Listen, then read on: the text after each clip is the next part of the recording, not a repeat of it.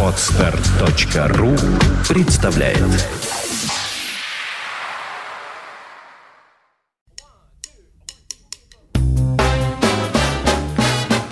Слушать здесь Здравствуйте, я Кирилл Машков. Я рассказываю о музыке, которую слушаю сам. О сегодняшнем персонаже подкаста «Слушать здесь» мы с вами говорили не так давно. В январе 2012 года в Нью-Йорке вручали очередную премию «Мастера джаза» – «Jazz Masters». Как обычно, ее получили пять музыкантов, и самым старшим из мастеров джаза 2012 был чикагский саксофонист Эрл Лавон Фриман, известный всему музыкантскому сообществу как Вон Фриман – или попросту Вонски. И вот печальное известие. 11 августа 2012 года Вон Фриман скончался в Чикаго. Как показывают новейшие исследования чикагских джазоведов, ему было 88 лет. Сам Вонский всю жизнь считал, что родился 3 октября 1922 года. Именно эта дата указана в джазовых энциклопедиях.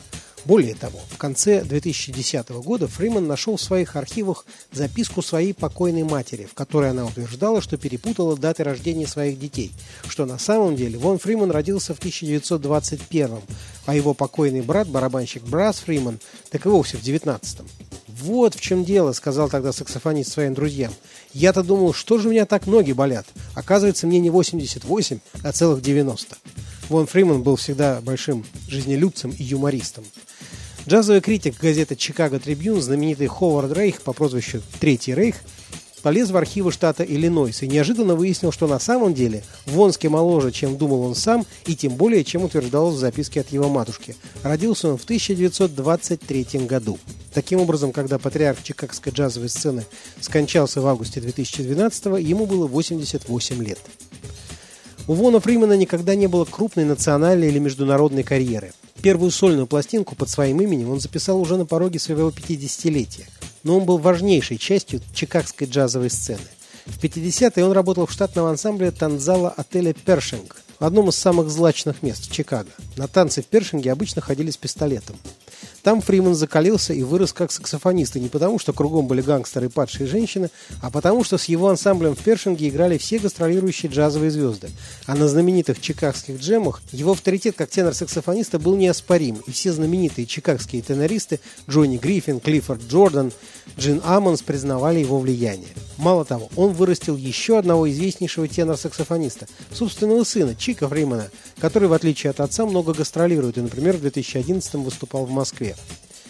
Чикагское джазовое сообщество называло Фримана-старшего Вонски. В Чикаго живет много поляков, и прибавление к имени обычного окончания польской фамилии – это как бы фирменное клеймо, сделано в Чикаго. Долгие годы Вонски каждый вторник вел в Чикаго знаменитые джемы в New Apartment Lounge, крошечном клубе в недрах черного чикагского Саутсайда – Десять лет назад вашему покорному слуге повезло побывать на одном из этих джемов, познакомиться со знаменитым саксофонистом и понаблюдать, как выстраиваются в очередь желающие сыграть свои два квадрата соло буквально десятки молодых чикагских музыкантов, которых было едва ли не больше, чем слушателей. Вон Фриман слушал молодых, иногда одобрительно кивал, и тогда понравившийся ему музыкант снова становился в очередь уже на следующую тему – Многие чикагские музыканты, уже достигшие международного признания, с теплотой вспоминали о Фримане и его джемах. Фриману-старшему не довелось сделать эпохальных записей, хотя многие его альбомы были весьма хороши. И особенно были хороши три его альбома с сыном, Чика Фриманом. У Вонски был очень необычный звук саксофона, широкий, взволнованный и какой-то чуть-чуть неудобный, как будто немножко царапающий. Комфортным или расслабляющим его музицирование трудно назвать. Скорее, как водится в Чикаго, он будоражил, беспокоил, заставлял задумываться. Кто-то из критиков говорил, что Вон Фриман звучит как авангардист, оставаясь при этом всецело внутри идиомы джазового мейнстрима. И это, конечно, правда. Прощаясь со замечательным мастером, слушаем запись его чикагского квартета, выпущенную в 93 году прошлого века датским лейблом Steeple Chase Productions. Джоди Кристиан – фортепиано, Эдди Дехас – контрабас, Уилбер Кэмпбелл – барабаны и Вон Фриман на тенор-саксофоне. Заглавная тема альбома «Dedicated to You»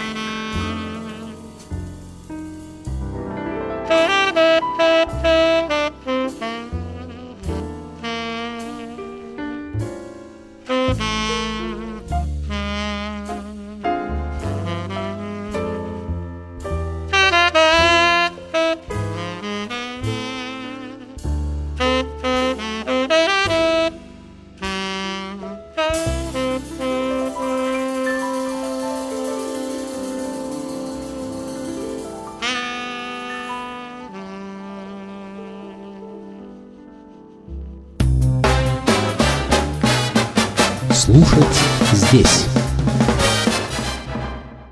Скачать другие выпуски подкаста вы можете на podster.ru